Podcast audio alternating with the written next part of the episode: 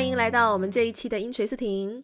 大家好呀！在我们录制播客的这个时候呢，是周末的时间，不知道大家周末都在做什么呢？嗯，这个周末我们将在做核酸中度过。对，厦门人这个周末都是一起去核酸的。对啊，因为疫情的原因，很多餐厅啊，什么娱乐活动都。好像应该是关闭了吧，就是不能堂食，不能什么，所以其实你要出门，当然也不是说完全没有地方去，就挺麻烦，而且两天都要核酸，也就没有什么想要出门的兴致了。我们现在已经总结出了什么时间段去核酸人比较少，把握了这个规律之后，尽量的降低这个核酸给我们带来的生活影响。这个是算什么？被生活磨练出来的新技能吗？啊，然后现在就真的非常希望说这个疫情。尽快得到控制吧，因为这两天都还是有新增，我已经快被封控区包围了。哎，不过最近真的可能是因为前段时间旅游的人也比较多吧，因为刚好暑假嘛。其实全国现在好多地方疫情蛮严重，像海南呐那个啥的，其实厦门可能相对还好一点了。但不管怎么样，希望这个疫情真的能够早一点结束吧，回归正常的生活。好啦，那我们这一期呢，聊一个应该是很不热点的话题吧？好像已经很久没有看到有关于这个话题的新闻了。是上一期我们刚好讲了跟房产相关的话题，我们就想说法拍房这个话题也给它讲掉吧。嗯，就顺便吧。其实这个话题应该是我们很早之前就打算讲的，然后不知道为什么就拖拖拉拉。一直就没有去做这个内容，反正刚好现在有这个机会，就在这一期跟大家做一个，也算是跟房产相关的知识的延伸啦。关于我们说的这个法拍房的一些问题，法拍房嘛，其实大家可以从这个名字就能知道它是法院拍卖的房子。那如果说我们有一些案件，那经过了判决。需要履行相关义务的人还是不履行，那他名下有房子，法院可能就把这个他名下的房子拿来执行，拿来拍卖了。那这个房子其实就是法拍房了。嗯，是的。那当然，像拍卖的一些物品吧，也不只限于房子啦。如果有兴趣的朋友去一些拍卖的平台去看，现在拍卖的物品好多，哦，什么就车辆啊、房子这种算是常见了。然后。不知道大家有没有关注过？应该是去年还是什么时候，有一个游戏王的卡片拍卖到八千七百万吧？啊，那个反正这个是另说哈。就是像这种东西，它有价值的收藏的卡片啊什么的，那也是可以作为拍卖。然后最近我又发现了一个新的，好像说在拍卖网上还蛮容易看到的新的拍卖物品吧，就是猫。好多人在说还可以通过法拍来买猫。就我们私底下会在聊，除了人，你是肯定不能拍卖的。那其他的东西 是不是都可以拿来拍？这个违违法违禁物品啊，什么这个应该也是不行的。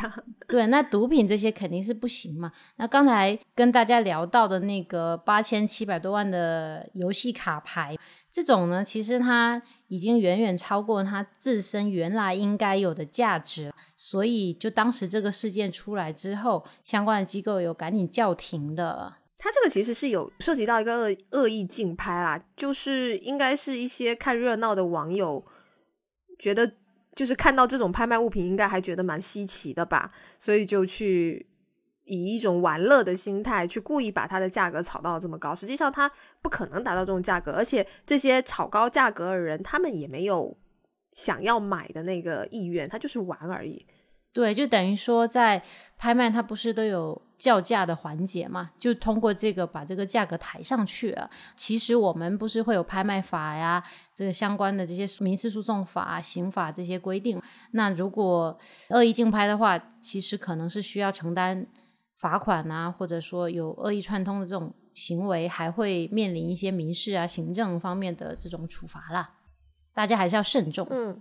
是的，就是不要抱着好玩啊，或者说有意思，看到一些稀奇的东西就去参加，就说哎呀，我我也来试试看怎么怎么拍卖。但你实际上并没有要买的意思。那如果说，比如说你万一真的成交了，那你又不买，那你可能是要承担一些法律责任的。说起来哈，除了这个游戏卡牌，我应该是去年还是前年吧，就是也有看到过一个是可能经济犯罪嘛。可能是个三十多岁的年轻小官员啦，那他家里就有很多值钱的手办嘛。就现在，其实这个手办呢，你看它一个小小的，有挺高的市场价值的。它跟刚才说的那个游戏卡牌贵了呢，对，跟游戏卡牌还不一样。就 是说，你他们怎么说呢？其实严格来讲，好像其实他们都属于一个领域吧，二次元的相关相关的物品。但到到这个倒是不重要啦。其实我觉得，就是基本上。你进入这个环节，只要能够估得出价值，稍微还有一点价值的物品，然后它又不是什么违法违纪，或者说这种要要要没哎没收的，会不会也会拿来拍卖啊？就反正就是，对对对，就有价值的物品，然后有没有什么违反道德、违反法律的东西，都是有可能成为拍卖物的啦。其实你跟我讲的不是一个点呐，我讲的是刚才那个八千七百万，它是涉及到恶意竞拍嘛，因为它原来不值那么多钱，但是它这个手办，对，但是这个手办它其实市场的价格就已经挺高的了啊。那如果大家真的想要去捡一些这种漏，那有一些这种机会还是可以去看看的啦。我是这个意思，你不要去恶意竞拍，但是你可能真的会在拍卖中捡到一些好东西，甚至是一些，比如说珍藏版、限量版、手工手呃手办都是手工的，OK，就有可能你也能捡漏到一些比较好品质，然后易过户的这种法拍房啦，但是。概率就就可能 OK，这是我们接下去要聊的话题，打住，还不可以剧透是吧？对对对对对啊！好啦，前面瞎扯了这么多，其实我们今天为主不聊那些其他的，因为那些物品其实相对而言可能法律问题会少一点，也不是我们今天聊的重点。那我们今天其实为主就是要聊法拍房啊，它的一个它是一个什么样的形式，它有可能来源于哪些渠道，以及它存在的风险是什么。既然说到法拍房嘛，我们肯定要知道我们从哪边可以获取法拍房的信息，比如说房子的地址啊、价格啊。那这些信息呢，目前其实在淘宝跟京东嗯两个大网站上面都有专门的司法拍卖平台。那你其实只要进去这个网站搜索一下，它就会跳出来，现在已经在。司法拍卖上面挂着的法拍房了。至于说你要如何购买这个法拍房，第一步点击呀，然后接下去办税费呀这些的，网站上面还有相关的人工的咨询人员都可以给你指导啦。那我们就不在这边去一步一步告诉你应该要怎么去购买法拍房了。像参与法拍以及后续的一些购买啊，包括缴纳保证金等等的这些程序性的问题呢，大家都可以通过，比如说法院的一些公告文件啊，还有这些司法拍卖平台，它肯定会有这种指南嘛，或者你通过人工去详细了解，一般都是可以了解得到了。另外呢，呃，好像是淘宝吧，我不知道京东有没有，就是这些平台它好像还是有提供那种模拟拍卖。这种程序的，有兴趣的朋友也可以去了解一下。有的人他可能担心我在实际参加拍卖的过程中会不会有些误操作，或者我不懂之类的。有这种模拟的程序也是可以先去尝试的做一下。说到这个模拟程序，倒是可以跟大家聊一下，就是会有很多法院出的这种拍卖公告嘛，里面会有提到，如果你参与了一些网站的这些模拟拍卖程序，那相关的费用，包括模拟程序中出现的一些问题，那是。很有可能要由购买者，就是由你自己来承担的，这个是要可能大家注意一下的。我那天看到一个视频嘛，是一个外省的法院有拍的，法院的工作人员就他就扮成这个购房中介嘛，来跟要买法拍房的购房者来沟通，来你先交一万块定金给我，那现在呢，我有这种法院的渠道，只有我这个中介公司是可以买到这个法拍房的。就是说我有独特的房源，但是呢，其实这种情况我不知道在现实生活中会不会多哈。这种呢，大家是要注意一下的，因为网络拍卖的这些事项啊，法院它只有委托驻法院办公的辅助拍卖机构来办理，它从来都没有委托任何的中介来实施。大家不要被一些有心人钻了空子啊！哎，但是你说到这个中介的问题哈，我突然想到前段时间吧，反正就开车，然后路过我家附近的一个路，就是路口，看到了一家就一个门店吧，上面挂着什么什么法拍房委托或者说咨询办理什么机构，我忘了，反正大概是个这么东西。我记得我当时还发给你，我在说现在还有这种这种公司啊。他那个我觉得不一定说是诈骗或者说什么了，比较有可能的是这种中介应该是帮忙，比如说有些人他有意向想要去购买法拍房，或者就找嘛，就其实有点像我们找房产中介，但这种中介他可能是专门帮你找法拍房的，帮你捡漏的。然后后续他会帮你去实地考察房屋的问题，帮你了解流程，然后甚至帮你去，就是你可以委托他去帮你参与拍卖流程。就有的人他担心自己不会，或者说他没有时间之类的，这种中介机构可能是存在的，应该不会存在违法的问题啊。但是具体的费用啊，包括这些中介机构能不能够很好的完成他们的这些委托事项，我觉得这个可能是一个另外一个问题吧。就是说，可能是要具体去看。这些公司也好，这种机构也好，它的一个实际的操作情况吧。生活中大家会考虑法拍房，可能有一个很大的原因是，正常来说，法拍房的价格是会比市面上同等的房源可能会低比较多吧。其实说实话，就是想要买到好一点，然后又价格没那么高的房子嘛。毕竟，即使是现在房市这么不景气的情况下，房子还是挺贵的。很多人想买法拍房，也都是抱着一种怎么讲呢，就是捡漏的心理吧。但可能有一个这种通俗的道理，我不知道用在这里合不合适哈，就是这个便宜没有好货，好货不便宜。啊，可能不太合适，但是就是说，你用这种比较低的价格买到法拍房呢，实际上法拍房可能存在的法律风险还是比较多的。那接下来我们就具体的聊一下都有哪些可能出现的问题吧。之前之所以会关注到法拍房嘛，也是因为二一年的时候，厦门是有个明文的规定，是需要具备。购房资格，你才可以购买法拍房的。那几年前呢，其实法拍房是不限购的，政策其实是有一个演变的过程的。现在如果法拍房是有受限购政策的影响，我们在购买之前肯定是要考虑一下自己是不是有这个购房资格啦。哎，说到限购这个问题啊，我想到好几年前了吧，当时有做过一个案件，就是他买了这个法拍房以后受到了限购的影响，但他这个其实。就像你刚才说的，它有一个演变的过程。我们最早，嗯，最早去购买法拍房的这些人呢，他一个除了捡漏的原因，还有另外一个原因就是，当时最早的法拍房它还不受限购政策的影响，就最初它很多这种制度规定都不是那么齐全的状况下，法拍房的交易啊，就包括你购买，然后购买完以后再交易，它的限制都是相对会比较少，所以当时应该。嗯，购买法拍房还是很多人的一个比较优的一个选择吧。但是呢，随着应该是在一七一八年那两年吧，当时主要是说厦门这个地方啊，当时那个购房的政策开始缩紧了嘛。就我记得有一年，我不记得具体是一七还一八了，当时一年之内。好像出了两到三个文件，就是关于限购政策的。但是那些限购政策里头并没有明确把范围框到了法拍房。但是呢，实操中很多人去买到了法拍房之后呢，要去办这个过户，就受到了房管局的一些限制。嗯，我们当时办的那个案件其实就有这个问题，就是从政策和制度层面，它其实没有明文规定。但是基于可能市场在收紧房地产的一个原因吧。他们买完以后去到房管局办理房产证的时候，其实是受到了一些阻碍的。那么最后这些事情好像是由法院来出面协调统一，最后好像是办理了。没记错的话，随着厦门这个地方二零一一年出的这个政策，那基本上就是把法拍房限购这个东西敲定了。那以后如果你有这个问题，你基本上是没有办法购买了。但是其他城市是一个什么样的状况，我们暂时不是特别了解啊。所以其实还是要根据当地的一些情况。那即便是你们当地没有明文规定，你还是要去实地的，比如说问一下房管局。我这个到底有没有这个购买资格，或者说我到时候买了我能不能办，还是要去实际的问过以后，可能再去操作会比较保险。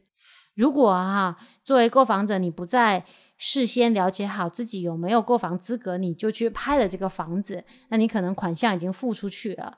这种情况下呢，你又没有办法办理过户，那拿不到这个房子。那如果你要后悔呢？你要悔拍，那你又需要去承担补缴差价的损失，也就是要把这个保证金付给法院了。就是对你来说，怎么样都是划不来的，所以还是要在事先了解好自己有没有购房资格啦。嗯，说到这个啊，我又突然想起来，就是那个有参加拍卖呢，它其实法院都会有一个拍卖公告嘛。那个公告啊，真的是一定要好好的、仔细的、认真的看啊，每一字每一句的看。多少有可能存在的坑呢？其实，在那个公告里面，你去仔细的看一下它的措辞啊，都是多多少少能发现一点。比如说，我们刚才说的这个限购问题，我们在准备资料的时候查了北京两个不同法院的拍卖公告，他们有一个是直接写了没有购房资格、可能存在限购问题的人是没有资格参加拍卖的，他是直接写了。那这个直接写的倒还好，明确告诉你参加不了嘛。那另外一个公告呢，他写的是你要自己去查询相关。的限购政策，自己要去问，你自己判断你有没有。那你要是没有去判断，你就来参加，最后出现问题要你自己承担。另外一个公告是这么写的，其实大家去仔细看一下你要买的那个法拍房，它法院出的公告，它一定会有类似的这种提示。那么你就要去好好的考虑，你要在拍之前先去搞清楚自己的状况了。那其实公告里面的内容挺多的，不只有限购的条款。我们看到一个比较有意思的，有一份公告里面写的是说，他的这个房屋瑕疵冒号凶宅，所以呢，公告的这个房屋啊，价格就偏低嘛。我不知道全国其他地方是怎么样的，就是说我们在闽南地区嘛，大家还是蛮在意房子是不是好住。那好住呢，一个可能就是不要是凶宅，然后第二个可能就是说风水要比较好。那法拍房如果它是个凶宅的话，可能价格就会比较低。凶宅应该指的就是死过人吗？就是或者说出过命案这种，应该大家都知道什么是凶宅吧？我是有听到周围呢有人买了这种房子啊，住进去呢怎么样怎么样都不舒服，去跟周围的邻居打听，就说他的前几任房主啊都住不久，就是因为各种各样的原因，就是怎么样都没法住在这个房子里面。各种不顺利，要么身体不舒服了，要么事业上不顺利啊，没有赚钱啊。对，哦哦，那这种觉得听得我毛骨悚然。那你你想想嘛，这种其实如果在我们这种大家认知里面，它并没有发生过命案呢，对不对？就其实这个是不是我们一般意义上说的风水不好？哎，那如果我都买到这种房子，我可以退吗？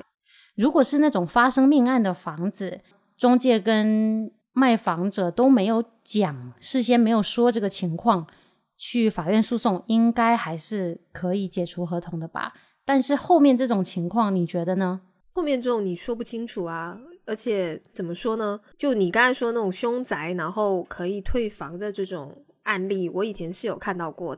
法官是这么判的哈，我们讲法律，或者说你在法庭上审判，你肯定是不会去说这种玄学的东西啦。那法官他要去支持你，我记得他当时是一个判决理由是中国人的传统信仰，或者说一种民俗上的一个倾向，就是这种吉利啊，或者说觉得发生过这种不好的案件，俗称叫膈应人吧，或者说你担心以后对自己会有不好。就是这个是中国人的一个传统思想吧，那他基于这种情感上的认知，那如果你又没有告知他，因为这个是会影响到他要不要买房子，也就是说合同目的吧。我我记得好像是这么一个判决思路，我有一点点忘记了哈。但是像后面这种情况，就你其实是没有办法说明这个房子到底有没有问题的，而且也无法举证啊，就无法举证，你不舒服，就你不能说因为我运气，就是我我进去了，我运气变差了。这个 对啊，而且没有一个合理的、理性的理由吧。如果说真的有这种房子，你事先没有了解，然后你买了嘛，那又是法拍的这种情况，你可能真的估计是要吃哑巴亏了。法拍房是的，不是你想退就能退的呀。嗯，是的，买了就买了，要退是非常难的。哎，但话又说回来啊，会在意什么凶宅啊、风水的人，应该也不会来买法拍房吧？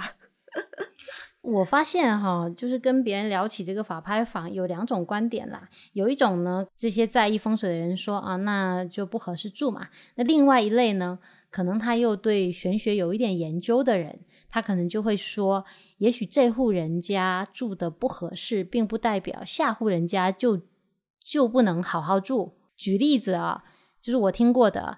嗯，现在不是大家都说鱼会招财嘛，所以很多人会把这个一些比较名贵的鱼养在办公室啊，养在这个公司的接待客户的会客室啊，或者说家里面的大厅。是因为鱼会招财嘛？我一直以为那就是中老年人的爱好。才不是嘞！我跟你说，这个里面还分很多种品种，我还见过金龙啊、银龙啊，还不一样呢。然后这种鱼，我以为只是因为金龙、银龙比较值钱。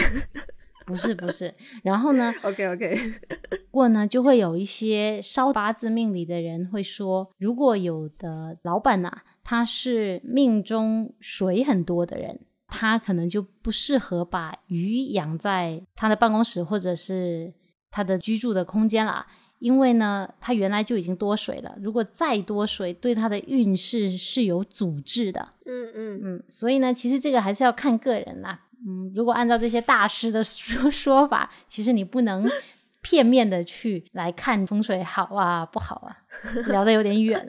对，我觉得我们这个话题跑的有点远。OK，这个扯回来哈，就是因为基于法拍房的一个特质啦，它之所以会进入到司法拍卖的环节，一般有几种来源呢？第一个，既然我们刚才说到凶宅了嘛，自然联系到了刑事案件呢，那其实不是的，刑事案件不一定会产生法拍房。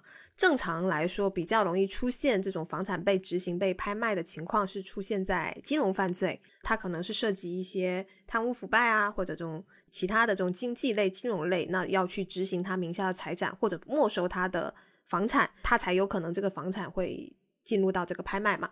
像我们认为的那种，比如说杀人啊这个类型的这种跟命案有关的犯罪，它有可能出现这个房子被执行的情况是，它有。产生民事赔偿，他需要赔偿给受害人一笔怎样的钱？那他赔不起，那有可能会去执行到他的财产。另外还有几种情况是，比如说商业贷款，像我们上一期聊到的期房，那如果你断供了，那这个房子就有可能会被银行拿去拍卖、抵押拍卖。那再来就是其他的一些民事案件了，比如说民间借贷啊、合同纠纷等等都有可能。判决结果涉及到你要赔偿，但是你又赔不起，或者你不赔的话。那对方就可以去申请执行你的名下的财产，那执行到了这个房产，就是会产生法拍房了。最后还有一种情况就是无主财产，也就是没有主人的财产。那这个房子没有所有人，也没有人来了认领，那可能它就会进入一个拍卖的环节。主要是这几种情况啦。基于法拍房，它的来源是这些渠道，它就会其实产生一个问题，就是你在购买这些房子的时候呢，你对房子的历史以及现状，你可能就不太能够去了解到了。可能通过网上的那些拍卖信息也好，什么这种公告也好，它是因为什么原因啊进入拍卖程序的？像我们前面聊的这个，它是不是有存在凶宅的问题啊？不太好了解到的。另外衍生出来的就是，它可能还会有其他的一些瑕疵。法拍房呢是以实物现状为准的，那法院它是不会来承担房屋的瑕疵担保责任的。如果这个房屋它有存在一些隐蔽的瑕疵啊、缺陷啊、损毁，这些损失呢都是由这个购房者自己来承担的。说到这个啊，就是我们刚刚一直聊的这个公告，公告里头它有的就会去写房屋瑕疵冒号啊什么什么什么。我们那天看到那个公告下面还有一句话，就是如果你要购买这套法拍房的话呢。你就要承担已知和未知的所有瑕疵，那这个话大家也就理解了。就是买回去这个房子要是有什么问题，你就得自己承担了。我是觉得啦，比如说像一些装修方面的这种隐蔽瑕疵，可能。真的来买法拍房的人倒不会那么的在乎，因为大多数人呢买法拍房应该都会重新装修的啦，或者说倾向于买那些毛坯的法拍房嘛，所以装修啊这一类的可能还比较不是那么的装修。我觉得可能比较在意的点就是那种，比如说水管啊、电线，就是不是不是外面那个装修，就你可能它水管会不会漏水，然后那种又修不好的。就隐蔽工程嘛，问题啊，但但是一般对对对隐蔽工程。对，那我的点是在于说，如果大家可能关注的，可能还不会不会把所有的关注点放在这，因为这些水管之类的，那如果你要全部重新装修，或者你就是毛坯的话，就不涉及到这个问题，因为你要重新整嘛。哦，但是呢，我说的是，我说的倒不是这个方面的。你你说的还是装修这块嘛？我说的是，它是那个房子本身就有问题，是开发商在建房的时候就有这些问题的。因为我们哦，我知道了，你说的一些，那你说的就不是套内，你说的是一些大的那些，比如说对对对对对，框架、地基啊这些整个配套那些。对对对，是的，就因为我们之前碰到。对，碰到过这种情况，就是他那个房不是这种案件哈，是其他的案件，但那个就是当时开发商在建的时候，他就水管好像是水管铺设的问题吧，导致他那个房子就一直漏水，然后也修不好，那个是没办法修的，因为他不可能把整栋楼的那个水管都搞出来。那这种就真的是重大的这个瑕疵了，也是真的，你事前肯定是要去尽量了解了。我指的点是说。还有比较常见的嘛，装修这个要这么大瑕疵的，可能比这种违建的这种情况可能还少。如果你存在这种违违法的这种建筑嘛，那你如果在过户之前卖你的这一户，可能他有去涂销违建登记，那可能不会影响到你过户哦。但是如果是他的这个违建的部分，比如说是这种阳台伸出去的。哦，那这种其实它就很难 拆除嘛。那这种情况有可能你最后过户不了，真的是比较需要关注的地方了。还有一个我想的是，像你说这种搭建阳台啊、搭建露台，说实话，这个还蛮常见的。我还想到一个可能存在的问题，就是可能你过户也没碰到问题，确实也过过来了。但是比如说后来你运气不好，哦，这种真的只能说是运气不好，城管就盯上了你的房子，要你限期拆除，那其实对你来说就蛮麻烦，你可能要拆掉这个买回来的，因为它毕竟是原来是搭建，你就那一块面积就损失掉了嘛。虽然说你购买的时候它也没有计算在内了。就是它不在那个房产证的平方数里面，嗯嗯，但拆除的费用什么这些，你就要自己承担了，也是比较麻烦的一个问题吧。而且不止拆除吧，如果你拆掉，难道那一块不修复吗？你还要对还要修复，还还要稍稍微整一下嘛，对不对？啊，都是钱呢。还有一个比较大的瑕疵就是，如果这个房子里面。住了人，就是买卖不破租赁的问题啦。就比如说定了二十年的租约，而且这个二十年的租金，可能前手的房东，也就是这个房子被执行的这个被执行人啊，他已经把所有的房租都收走了。这种情况真的是最惨的。不过现在这种买卖不破租赁的情况相对好一点的，就是一般来讲会在公告里，或者说就是这个公开信息里面，还是会有提醒的，会体现的。大家还是要对。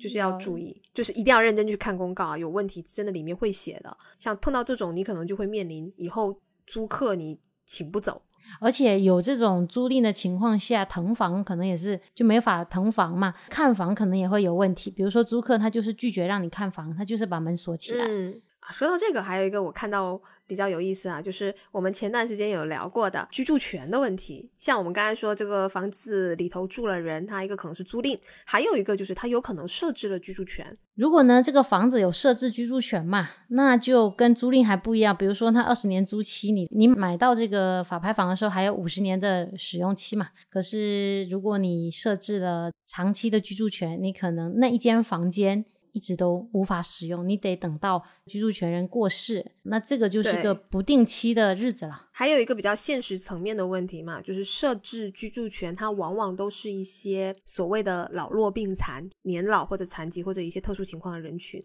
即使啊，比如说他可能。我就假设吧，他可能这个居住权他并没有完成法律上的一些登记，或者说他实际上到期了之类的。但这种弱势群体，你实际上在执行的过程中，你要把他赶出去是非常困难的。再来一个就是户口问题了，比如说这个房子它本身是原来的权利人，或者说是权利人亲属或者等等啊，就是有其他人落户到了这个法拍房上面，那你后续又有。要落户的需求，尤其是有一些人，他比如说是需要学区啊等等，他是有户口要求的。前面的户口的这个他没有迁出去，那你后面你就进不来。而户口迁出这种问题，法院他又是没有办法去执行的，他需要通过其他的这种行政部门，那就变成你如果对方不配合的话，你可能就很难去进行，或者说你需要很长的时间去去处理。那如果有一些人有急需，比如说他小孩子马上就要上学啦，根本就等不起这个时间，也是一个比较现实的困难。其实还是会有很多这种一套房子上面挂着好多人呢，就不只是这个房屋产权人的户口，可能有一些他的亲属啊之类的，也会把户口叫做挂在。这套房上面，那你就不只说需要去处理当时卖房给你这一家人的户口问题，你可能还需要去处理他的这些亲戚的户口迁出，其实非常的复杂啦。所以最好要在买房子之前，肯定要详细去看一下这个拍卖的公告。第二个，可能尽可能的利用自己的各种的途径去了解一下这个房屋的现状吧。对，因为现在司法拍卖它那些网上平台都是有提供，就是你可以现场看房的一个渠道的。比如说，它上面会具体写。它有一个公开的看房时间，比如说每周周几啊，或者什么的，这个可以跟平台去联系，实地的去看一下这个房子的问题。那其实我们前面说的这些瑕疵哈，它可能还不一定说是大概率出现的情况，这种我觉得真的看情况吧，不一定说就真的会那么容易出现在法拍房上面啦。但是呢，法拍房有一个。我是见到很多人在购买法拍房都遇到的问题，就是一些税费、物业费、水电费的费用补缴问题。这个真的是很多人买法拍房都会碰到的，也就是法拍房的隐藏费用啦。说实在的，比较常见的一些瑕疵了。这个其实也可以从法院的公告里面去看啊，他有的法院他是这么写的。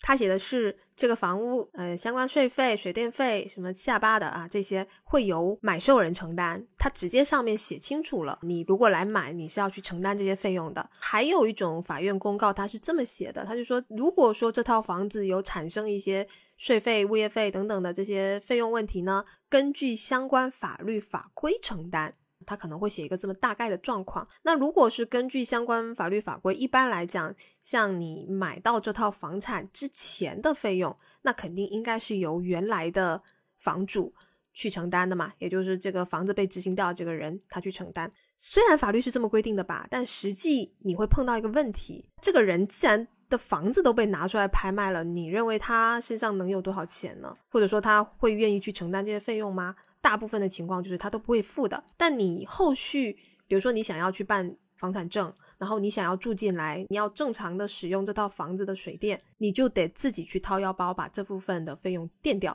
你得自己先付了，你才有办法去进行下一步的操作。所以即使有法律规定，很多买法拍房的人呢，实际上还是自己去付掉了这些费用的。我之前有一个来咨询的当事人吧，好像就说他买回来之后呢。相关的这些税费、物业费、水电费，可能付掉了二三十万吧。基本上，他那个法拍房买回来之后，再加上这些额外支出的费用，好像听说比市价都还要贵一些了。那就真的不是太划算了。那我们一般，比如说这种需要补缴的费用有这么几类啦。一个最常见的，也是大家一眼就能在这些登记证书上看到的，就比如说这个房屋的土地性质，它是划拨嘛。这种要过户的话是要补缴土地出让金的，那其实这个土地出让金还是蛮高的。那第二种情况也是比较常见的，比如说是这个原来的房主可能是无偿取得这套房子的，比如说他是继承啊，那他在继承的这个环节，他其实是不需要再去缴一些高额的税费的。但是呢，如果法拍的形式买的人。买的这个房子，他就等于说要去补缴当时取得房屋的那部分税费。那如果是这样的话，其实也挺高的，很有可能都是需要有这个差额的百分之二十左右了。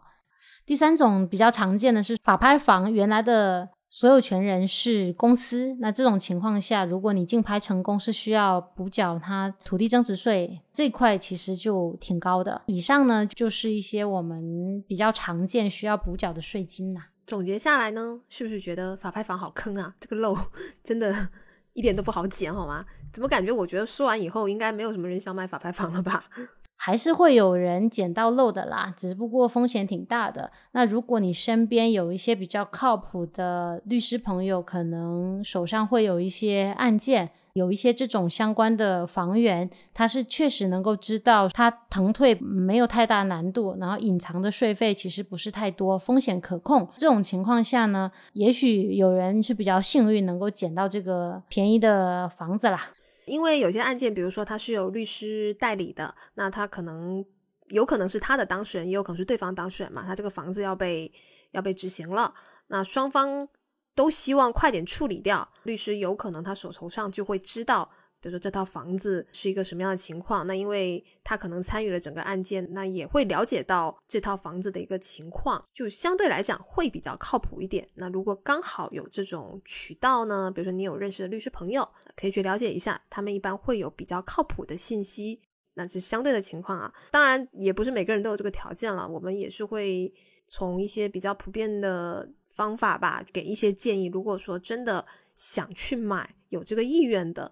可以通过哪一些手段，尽可能的去避免这些问题？像第一个嘛，我们刚才一直都在跟大家聊的，法院会出这个拍卖公告，大家一定要认真去看。那主要就是看一下税费有谁承担啊，房屋有没有租赁啊，啊有没有抵押呀，还有相关的一些付款时间呐。嗯，很多人想买法拍房，不都是想要便宜嘛？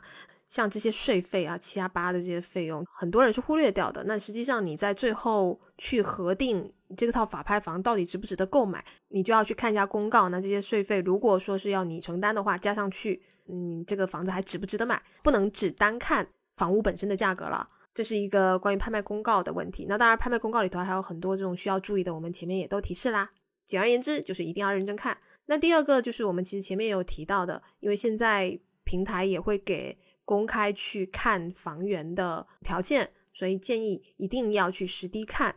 虽然说它不能保证你所有的问题都能解决，但至少你可以看到房子大概一个现状是怎么样，还是能够了解到一些信息的。如果你有条件的话，那当然你要花出时间，然后去实地看房。那如果说真的遇到那种里面有租客，他真的不让你看房的情况啊，那你自己也要掂量一下，那就说明这个房屋它肯定是存在租赁的情况。那你就要了解一下它的租期啊，租金的这个交纳情况，你之后是不是有可能会遇到长租，你根本就无法使用这套房屋的这个情况了。房子会不会有未缴的大额的一些物业费用啊？那是不是可以去跟小区的物业进行一些了解？即使说这个物业有可能出于他的各方面考虑不告诉你，但是你可能是要先去采取这一个动作啦，尽量的去了解一下。嗯嗯，包括有没有欠什么水电啊之类的，一般物业那边肯定都会有相关的信息，那可以尝试着去问一下。总而言之，买这个法拍房是需要谨慎的，千万不要只贪图便宜哦，小心会得不偿失。关于法拍房，我们就聊这么多啦。这个实操上是有很多问题的，大家反正就根据自己的情况来判断吧。今天我们，哎，我们是不是很久没有分享过了？